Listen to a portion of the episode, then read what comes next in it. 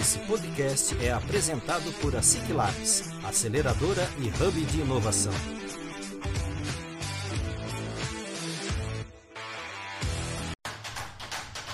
Está começando mais um ASIC Labs Cast, o podcast oficial da ASIC Labs.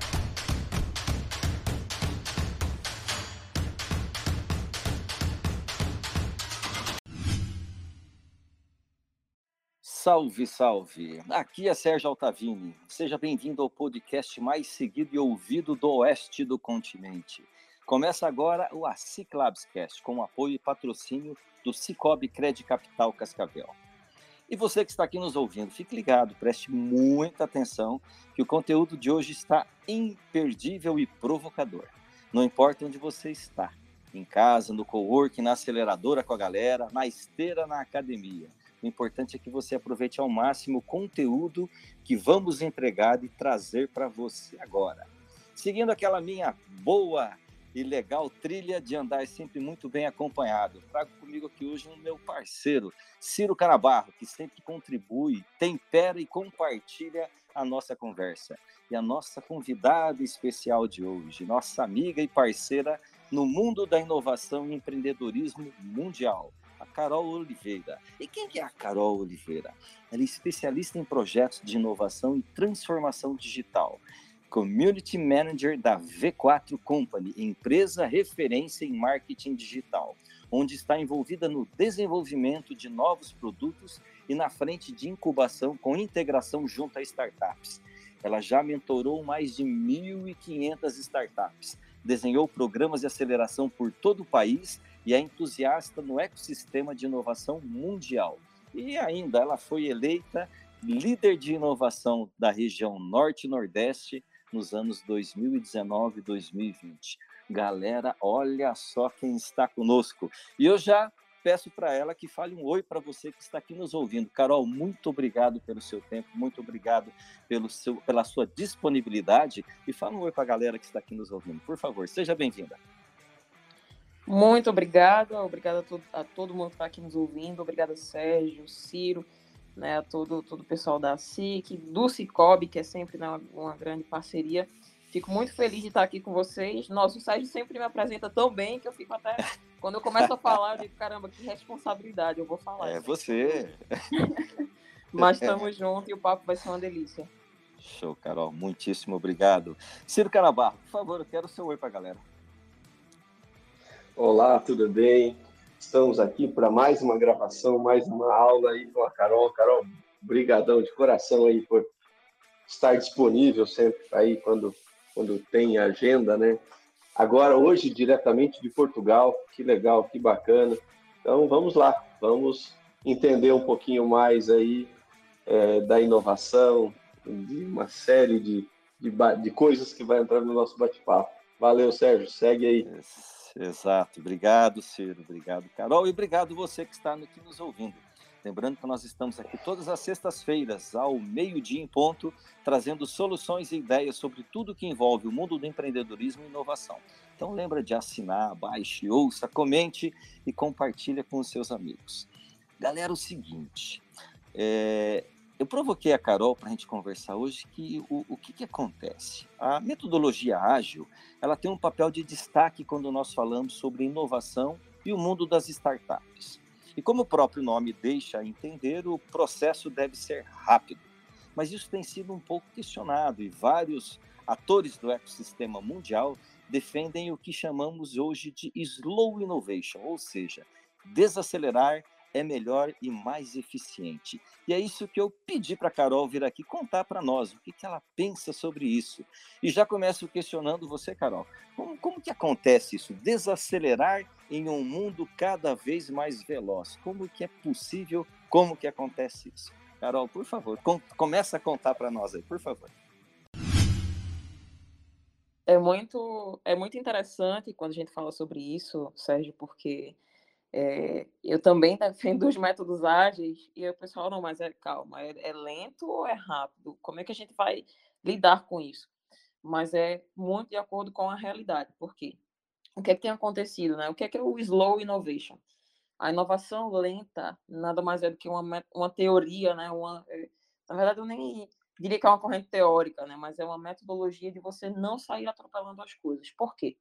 Nós, nós saímos de um mundo centralizado para um descentralizado, para um distribuído, onde muito do que a gente viveu, principalmente nos dois, três últimos anos, foi uma, uma migração da economia tradicional para a economia digital, onde a gente sai do linear e vai para o exponencial, onde a gente tinha oferta que mandava e vai para a procura mandando. A gente sai da economia tra tradicional com o status quo e vai para as mudanças radicais.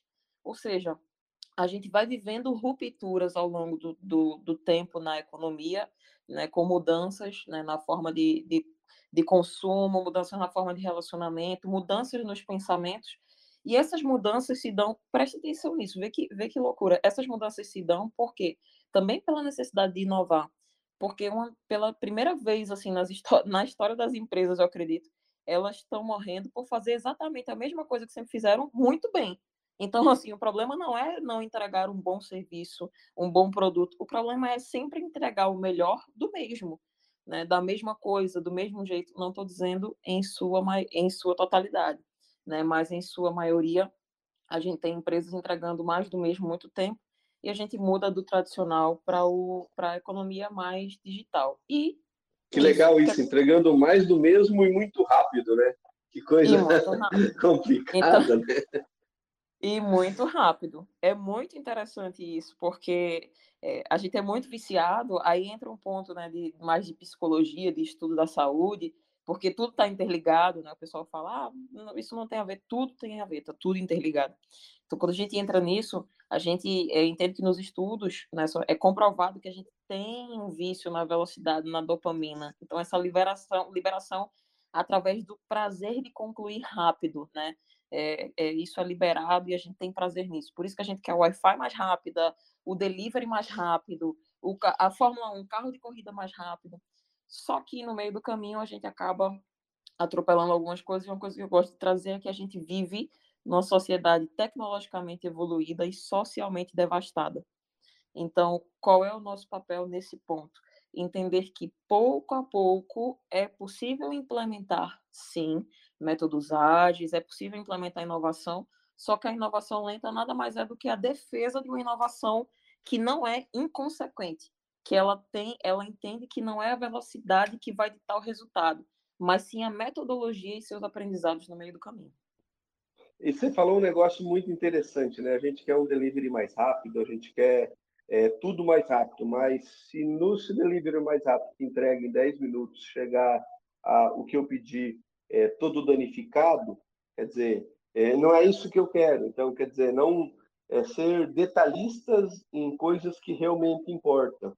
É, uma vez eu eu assisti uma palestra do Robinson Shiba, o criador lá do Shining Box, e quando ele criou o Shining Box, ele comentou que ele fazia a, a, a comida, colocava na caixinha, convidava os amigos para experimentar, mas com um detalhe.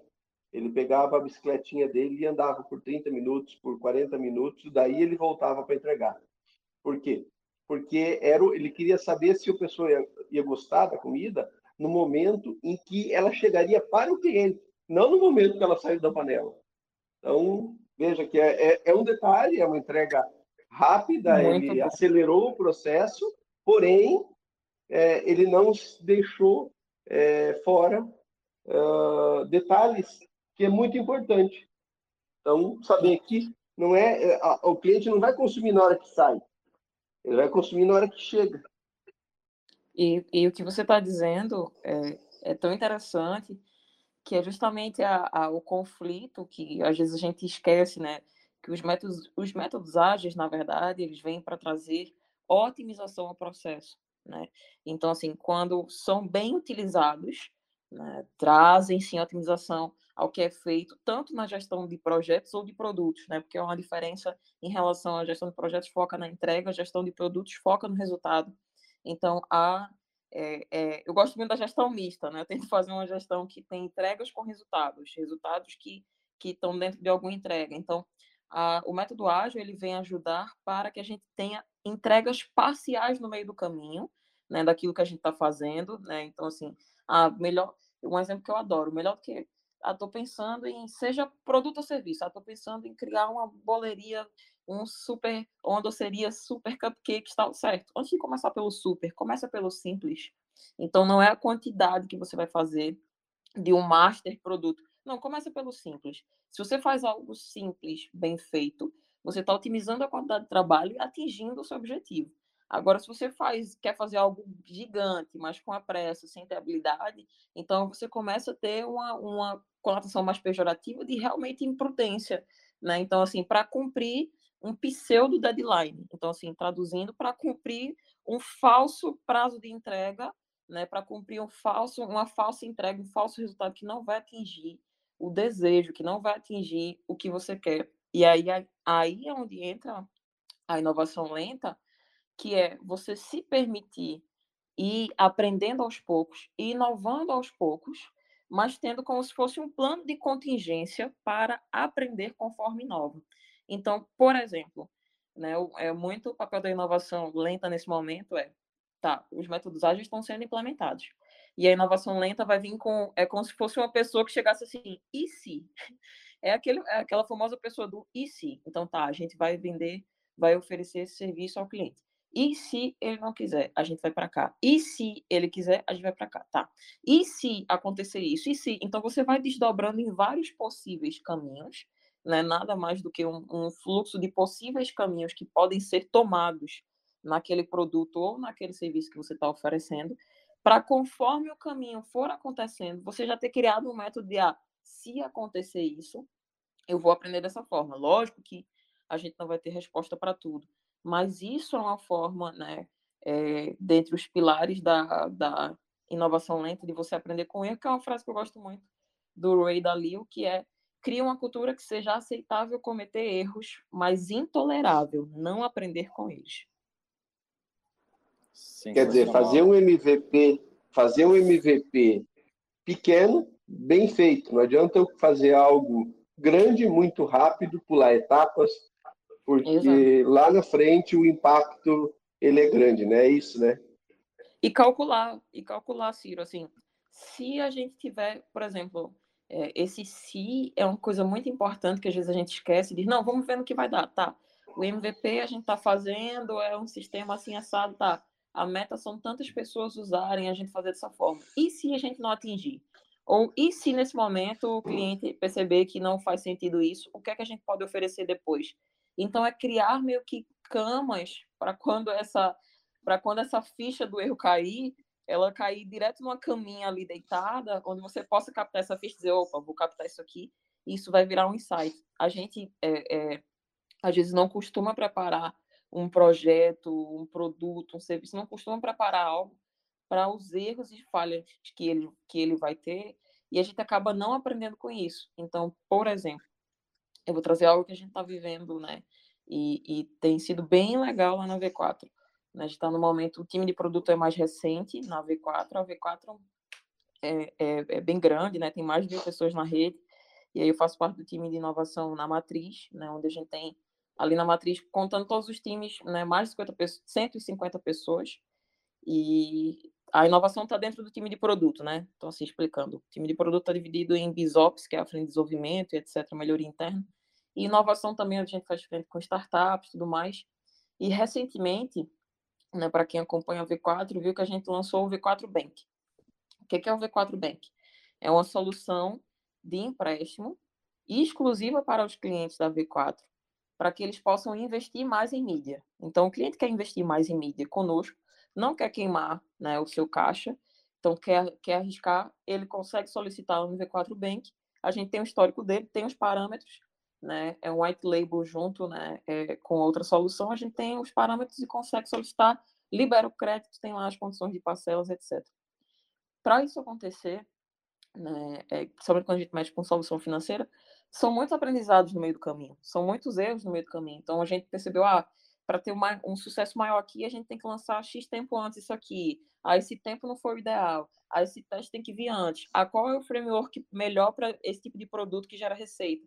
Então, a gente foi se preparando no meio do caminho para aprender com o produto, né? E tá aprendendo de fato conforme o negócio vai andando. Então, A gente desenhou alguns fluxos, né? Deixando é, algo prático aqui para quem está nos ouvindo, é desenhe fluxos e possíveis caminhos que o seu produto, que o seu serviço pode tomar e como você vai contorná-los ou como você vai medir e aprender com eles. Então, isso já vai te ajudar demais né, a, ter um, a ter um caminho, principalmente para você controlar. A ver com outra frase que eu adoro demais, do William Deming, que, que guia muito a parte de projetos. Quem atua com projeto vai saber dessa frase, né, que é importante isso, porque ele diz nessa, o William fala muito nessa frase, né, que é um lema de projetos. Não se gerencia o que não se mede, não se mede o que não se define, não se define o que não se entende, e não há, e não há sucesso naquilo que não se gerencia. Então, assim, você precisa entender, definir, medir para poder gerenciar, porque se você não consegue gerenciar até os seus erros, você vai ficar cometendo eles sempre sem extrair um insight, sabe? Então, é, é, isso é muito do meu pensamento sobre. Yeah. É, então, você é falou uma coisa interessante. Fala aí, vai aí, Sérgio. Eu ia falar que é, é, muito interessante, né? Porque a gente observa isso é, acontecendo é, de uma forma até muito constante dentro do mundo das startups, né? Ontem mesmo estava é, fazendo uma mentoria com uma startup lá do Rio, estava batendo um papo com o pessoal que está criando um novo produto, um novo, um novo serviço, e eu comecei a questionar eles, tá? É exatamente isso daí que você falou, Carol. E se? E se acontecer? Eles não tinham resposta nenhuma, eles não sabiam, não tinham pensado nisso. Então, eles teriam, é, correm um risco muito grande de terem surpresas não tão é, simpáticas, né? No futuro com esse, com esse produto, com esse serviço que eles estão desenhando, né, Carol? Exato. Não é só. Não é. E assim, para quem está nos ouvindo de novo, não é você ter resposta para tudo, assim, sabe? Ter um direcionamento. Você tem que ter resposta para algumas coisas e estar preparado para aprender com ela, porque se você não estiver preparado para, para aquele erro, como é que você vai identificar que foi um erro que você não aprendeu? Então, assim, nesse exemplo que eu dei da gente, é, é, é na V4, no processo, no que a gente fez, a gente já percebeu, poxa, não tivemos engajamento assim como a gente imaginou na coisa tal. Tá, então o que, que a gente precisa fazer? A gente já percebeu que é necessário um tempo X antes do que a gente pretende fazer na próxima etapa. Ah, então já vamos aplicar isso para o próximo produto e já vamos colocar isso dentro de um framework, dentro de um processo padrão, onde quando a gente pegar para o próximo, já vai estar lá aprendizado em formato de execução. É, e em projetos, né, vai dar coisa errada. Não, é, a gente tem algumas certificações lá na T5 e, e nas avaliações a gente tiver, tivemos, principalmente do MPSBR, MPSSV, é, o pessoal falava, se você acertou 100%, tem algo errado no seu projeto. Porque é, é muito difícil. A não ser que seja algo muito pontual e pequeno, beleza. Agora, a partir do momento em que você tenha algo que tenha um, um envolvimento de vários fatores, é, no caso de uma, de uma startup, no caso de um produto novo, no caso de, de, de você aprimorar um produto, nem sempre oh, você tem domínio de tudo. Você não tem domínio do, do, do gosto do cliente, você não tem domínio. Pega, por exemplo, se é um produto mundial, é pior ainda. Para o Brasil, você não tem domínio de todas as regiões, das culturas, do, dos hábitos e uma série de coisas. Então, problemas eh, em todos os projetos, em todas as startups, em todas as empresas elas, eles existem. E aí é que tem que ser gerenciado isso, né? É, a, analisado né, esses.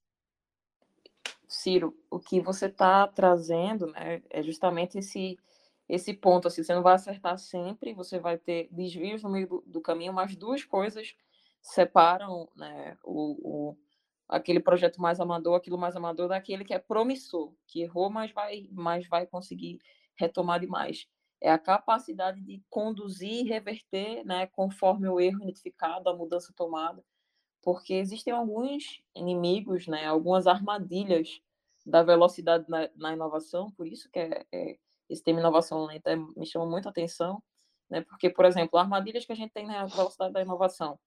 Você quer fazer uma inovação é, é rápida, não tem que inovar todo jeito, aí você vai lá e faz uma inovação antes do tempo. Então, a gente tem um exemplo lá da General Motors, que fez o, o né, é, lançou lá o, o, veículo elétrico no momento onde o mercado não estava preparado, por exemplo, no passado, para uma infraestrutura nem, tava, nem tinha infraestrutura, nem tinha desejo, assim, eu nem estava preparado para dizer, não, isso aí parece coisa de desenho. Então, foi uma inovação antes do tempo. Se você está pretendendo fazer uma inovação dentro de um negócio que você já tem, ou criar um novo negócio disruptivo, né, que seja inovador, seja inovação incremental, disruptiva, radical, né, é, você precisa entender se é o tempo. Esse é um dos pontos. O mercado está pronto, ele tem infraestrutura, as pessoas estão preparadas ah, mas eu vou prepará-las, tá? Como é que eu vou prepará-las para receber um produto ou um serviço ou isso que eu vou oferecer de uma forma que é tão diferente daquilo que já é oferecido, para não ficar parecendo algo bizarro e sim ter o seu valor conforme eu estou projetando. Esse é um ponto, né, é, é da uma, uma armadilha da velocidade. E uma segunda e uma terceira, para compilar aqui rapidamente, a segunda seria um, esse erro rápido sem estrutura, que é o que a gente está comentando aqui agora, né? Tá errando o que é um, um erro com estrutura? É você errar tendo um fluxo do que você está errando e do que você pode aprender. Ah, mas eu não criei isso. Tudo bem, ainda dá tempo. Você pode criar agora um fluxo do que você já está errando e como você vai contornar esses erros agora ou num produto futuro ou no serviço futuro também. E é o exemplo da Tesla, que lá, principalmente lá no, no, no Vale do Silício, lá em São Francisco ou naquela naquela região que tem muito Tesla, em cada estacionamento que você olha, tem aquela torrezinha de carregamento de um Tesla. Né? Okay. Por quê? Porque eles sabiam que não adianta eu lançar um carro elétrico, um, uma autonomia pequena, porque bateria ainda é um problema, e eu não ter aonde o meu cliente carregar. Que aí volta lá na questão da GE, quando lançou o veículo elétrico. Você compraria um veículo para você andar 15 minutos?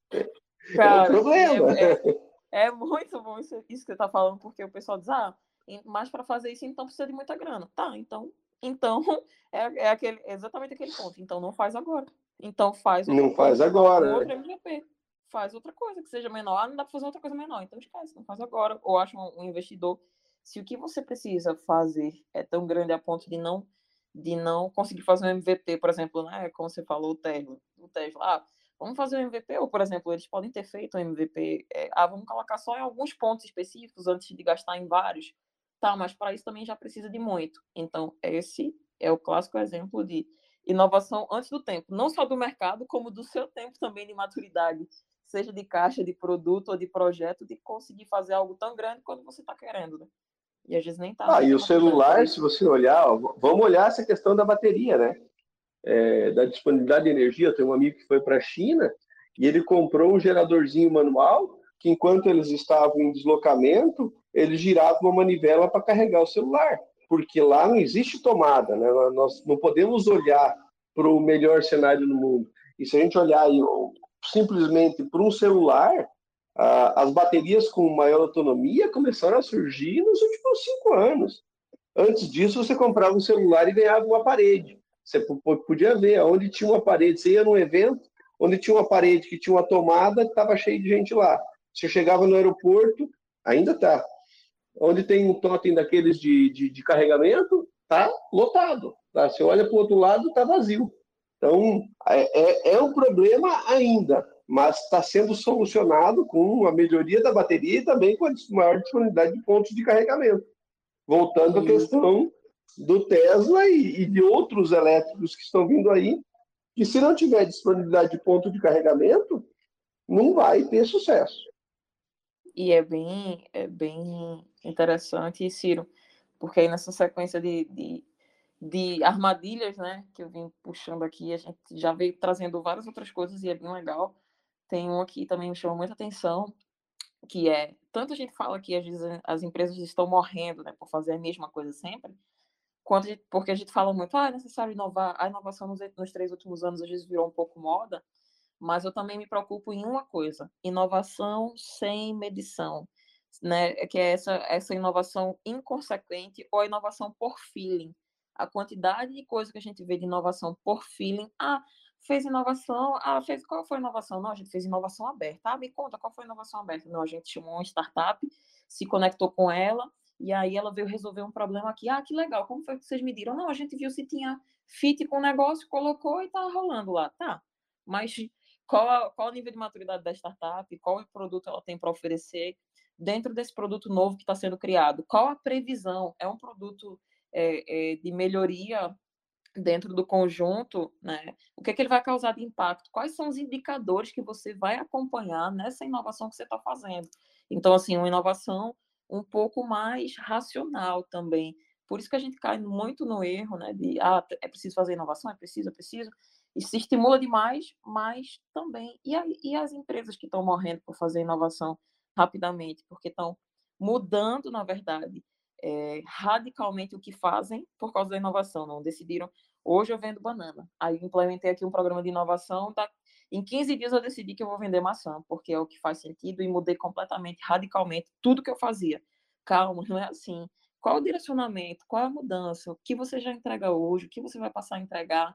Então, tem um exemplo que eu gosto demais, que é o da FlowTab. Né? É um exemplo bem...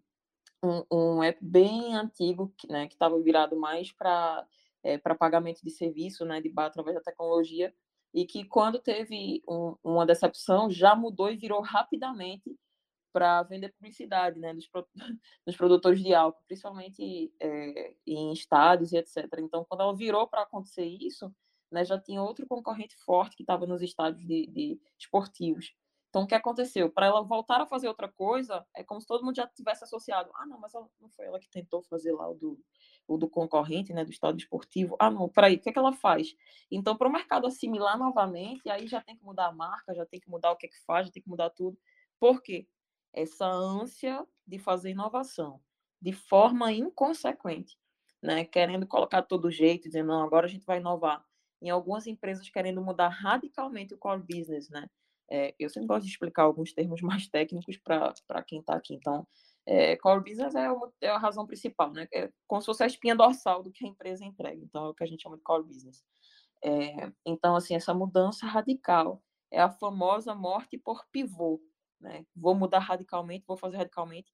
E inovação não pode ser inconsequente. Inovação tem que ter indicadores. Se você não tem indicadores, você é um aventureiro da inovação se você tem indicador, quantos vai me gerar de receita, quantos vai me gerar assim, quantas pessoas a gente vai atingir, quanto vai ser isso aqui dentro, como é que vai ser isso aqui, ah, quais são os indicadores e até um radar de inovação dentro do produto, ah, o quanto ele é inovador, quanto o mercado precisa, a inovação precisa ter indicadores para serem atingidos e ter um resultado palpável que parcialmente você vai analisando. Isso é inovação. É, isso é uma, uma coisa que a gente percebe em vários é, setores. É, vou dar um exemplo. É, conheci um restaurante pequeno, bacana, é, tranquilo. Eles resolveram inovar, tá? Construíram um restaurante de quase meia quadra. Ninguém entra. Então, é, não era aquilo que o cliente queria. Então, é, esse é um, um, um exemplo bem, bem, bem direto, né? Quer dizer, o cliente ele ia lá naquele lugar porque ele era daquele jeito. É, ele não foi feito em nenhum tipo de pesquisa para saber se o cliente queria mais espaço, se o cliente, o cliente queria um ambiente diferente. Com isso, eles acabaram perdendo aquele cliente fiel que ia naquele lugar sempre, porque aquele lugar era daquele jeito.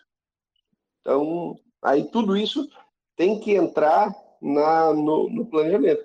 Pode ser que a empresa que ela queria ampliar, ela queria é, buscar novos clientes, é aí com a intenção dela. Agora, muitas vezes a pessoa acha que vai melhorar para aquela pessoa que está indo lá, e não é isso que acontece, né? Você, você trouxe um ponto interessante, Ciro, que é a pesquisa, né? Então, assim, se eu tiver que dizer aliados da inovação saudável, né, eu vou trazer proatividade, pensamento e decisão, né, no seguinte pilar né, envolvendo muita pesquisa sempre. Porque quando você pesquisa, você sai do achismo né, e vai para uma coisa mais realmente mais real, o mundo real. Então, nesses três pontos, proatividade para quê? Para reservar um tempo, né, você que está ouvindo aqui, é, se você ainda não, não se situou muito bem, não reteve nada, re, retenha isso aqui, que eu, vou lhe, que eu vou lhe dizer aqui de tudo que eu falei. Né? Proatividade para você reservar um tempo para procurar sinais de mudança, para identificar oportunidades, para não só reagir quando elas já estiverem grandes demais, né, que não podem ser evitadas para serem enfrentadas. Então, e procurando que pode sempre ser melhorado no seu negócio, né? É se antecipar. Um pensamento que seja sistêmico, envolvendo as áreas, envolvendo as pessoas. Aí entra o que o Ciro trouxe, né? Que então, assim, você não pensa sozinho, você pensa sistematicamente. Você mapeia os atores e pensa. Então, assim, quem são os atores? Ah, colaborador, colaborador tal se envolve, o cliente tal se envolve. Então, o que que eles estão pensando? Preciso levar em conta todos esses impactos e efeitos também. E, por fim, as decisões. Então, é, eu digo que a gente está num momento que a gente só quer avançar, avançar, avançar, avançar, avançar com a inovação, fazer inovação a todo custo. Mas, às vezes, e se a gente precisar pausar a inovação, porque agora não é a hora, é melhor mais para frente? Ou se a gente precisar mudar essa inovação, porque viu que não era melhor?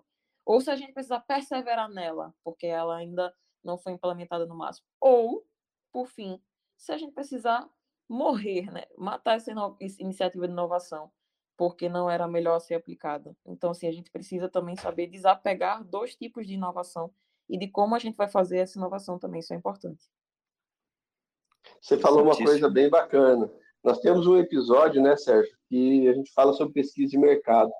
Isso. Mas eu, eu lembro do, do Steve Jobs, quando ele reassumiu a Apple, que ele matou uh, 80% dos produtos que ela tinha, que tinha muita coisa, e focou em três, que era o, o Macintosh, o MacBook e, na época, o iPod, que depois teve uma evolução, virou, permaneceu um tempo junto, depois virou iPhone, e eles mataram o iPod, porque ninguém usa mais iPod. Então, foi intencional pegar todos os recursos que tinha no iPod e jogar para o iPhone para que eles não precisassem mais fazer aquele produto, que foi um produto tão inovador para a sua época, né? Exatamente, e, interessante, né, né, Carol e Ciro, puxando a, a, linha ali do que a Carol vinha, vinha falando, muitas vezes a, a, empresa, né, a organização, muitas vezes a inovação que ela precisa ter, talvez seja desacelerar, né, não inovar naquele momento ou até mesmo inovar olhando para dentro, né, dar uma analisada, dar uma, dar uma vasculhada realmente naquilo que está sendo feito internamente, né. E ter maturidade, né? É, é, Sérgio, você trouxe aí essa maturidade de saber a hora, não, é hora de realmente matar esse produto, esse serviço ou isso aqui. Por isso a importância da gente não estar tá apegado ao produto, ao serviço, mas estar tá apegado ao problema que a gente resolve.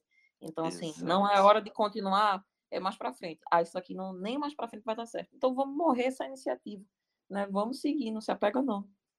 Exatamente. Galera, é o seguinte, olha, você vê como é que quando a, quando a conversa é boa, o tempo voa, né? O nosso tempo está indo rapidinho. E então eu queria mais uma vez agradecer a presença de, da Carol, que está aqui gentilmente cedendo todo, né, uma pequena parcela desse conhecimento dela, ao Ciro, que também está aqui contribuindo, como sempre, né, Ciro? Contribuindo conosco. E eu quero deixar aberto, primeiramente, para a Carol, é, que você faça o teu desfecho, fale o até logo para a galera aí, dê mais um, algum insight que você entenda que é importante para quem está aqui nos ouvindo. E, e deu até logo até o pessoal, mais uma vez agradecendo a você essa gentileza de sempre estar aqui conversando conosco. Inclusive, né, antes do, de nós conversarmos a, a gravação, nós lembramos, a Carol já é o terceiro episódio que ela vem e cada vez contribuindo de uma forma mais intensa e mais forte aqui conosco, né? Como ela brincou antes, né? Ela já pode pedir música, né? Que ela já está no terceiro episódio conosco, né, Carol? Mas, por favor, Eu vou pedir Carol, música no obrigado, Fantástico viu? já. Isso, isso. Carol, fica à vontade. Gente, é um prazer. É um prazer sempre estar aqui com vocês. Para quem está aqui também ouvindo, acompanhando, né? O, o, a SIC, assim, todas as iniciativas eu sou muito fã, eu sempre digo isso, né? as iniciativas à vontade. Então, quem está ouvindo, procure, procurem os locais físicos, se possíveis, se possível. Se não possível, procurem, né, pelo menos aqui digitalmente, escutem os conteúdos. É muita gente legal falando sobre várias coisas diferentes. E aí, para fechar, de, de todos esses pontos, né, a gente falou de armadilhas, a gente falou de aliados. Né, o que eu queria dizer é coloque né, é, num caminho prático primeiro você pesquisa o que é possível, o que é viável, o que o mercado quer, o que depois você vai levantando possibilidades de inovação para aquilo ali. Depois você vai testar aos poucos e criar um caminho para aprender com aqueles erros. né? E você vai testar como eu, que eu faço para priorizar, né? Vou deixar esse insight. Então a gente me, me pergunta, ah, o que, que eu priorizo? Tem uma matriz que a gente usa muito, que é valor versus complexidade. Então, sempre o que tiver maior valor né, para o que você vai é, oferecer, maior valor para o negócio, entendendo que valor para o negócio é valor para o cliente final, tudo que tiver maior valor, você começa por ele. Então, tá, tem um maior valor nisso, então vou fazer isso aqui. Tem, ah, tem valor e é pouco complexo, então começa por isso. Tem valor e é complexo, continua. Depois você vai atacando as coisas é, é, complexas, né? Mas começa sempre pelo que tem mais valor, entendendo que você vai fazer. Faz uma coisa, aprende. Faz uma coisa, aprende. Faz uma coisa, aprende. Para sempre melhorar o que você já faz e implementar um novo fluxo melhor, deixando algo que eu tenho levado sempre, eu tenho repetido infinitas vezes isso, para eu acho que virou uma missão minha lembrar as pessoas no mundo tão acelerado que a gente vive que algumas coisas não são assim que é uma máxima filosofia de projetos, que diz que nove mulheres grávidas não são capazes de parir um filho em um mês. Ou seja, uma mulher grávida vai demorar os seus nove meses, né, padrões ali, para ter o seu filho. Então não adianta você juntar nove mulheres para sair uma criança em um mês, porque não é quantidade, é o tempo das coisas. Tá, então quando, enquanto ela está grávida esperando o filho, o que é que ela faz? Ela se prepara, ela entende como é que vai ser quando ele nascer, e mesmo assim, quando ele nascer, vai ser diferente né? Eu, eu, eu falo isso com base na experimentação e no que eu observo, não sendo mãe. Mas qual é o paralelo com o projeto? Você tem coisa que não é quantidade para acelerar, mas é o tempo de esperar cada coisa maturar, enquanto isso você ir se preparando para aprender no meio do caminho e se aprimorar. É isso que eu deixo de, de recado para todo mundo que está aqui ouvindo. E fico muito grata à disposição sempre nas redes sociais. Estou é, é, sempre ativa, sempre por lá. Também quem tiver mais interesse em conhecer o que a gente está fazendo lá na V4, né, é, na parte de assessoria de marketing digital, ou ah, quero entrar na parte de produto, de tecnologia, de inovação, também fico à disposição. E é, e é isso, meus queridos amigos, é sempre um prazer estar com vocês, Sérgio e Ciro. Legal, olha que aula nós tivemos aqui hoje, hein? Meu Deus do céu, Carol, mais uma vez, muito obrigado, muito obrigado mesmo. Ciro Carabarro, eu quero o seu até logo, pessoal. Então, fantástico conteúdo, acho que é, é o caminho, né? A gente conseguir disseminar o conhecimento. Agradecer muito aí a Carol pela disponibilidade de novo, né, Carol? Obrigado, coração. A Carol, ela, ela já fez alguns trabalhos com startups junto com nós e isso deu muito resultado, então obrigado também pelo, por esse trabalho feito. E dizer para quem está nos ouvindo aí, que a inovação ela faz parte do dia a dia. Às vezes eu não preciso mudar o produto da empresa ou mudar a empresa de lugar para mim inovar. A inovação ela, ela tem que ser repensada todos os dias, da mesma forma que você toma café, que você almoça, que você janta, você tem que também incluir nesses, nesses intervalos, vamos dizer assim, a inovação. E que é, a gente espera que no futuro a gente possa estar tá aproveitando mais de inovações locais. Hoje nós somos consumidores de inovações de fora e a gente precisa virar essa chave, ter orgulho de, de consumir uma inovação brasileira. Então esse é o nosso trabalho, nosso é, nossa luta do dia a dia. Então é isso. Obrigado, Carol. Obrigado, Sérgio. Valeu, pessoal. Legal, legal, Ciro, bacana. Obrigado a você, obrigado, Carol, mais uma vez pela tua colaboração, pelo teu tempo, pelo teu compartilhamento.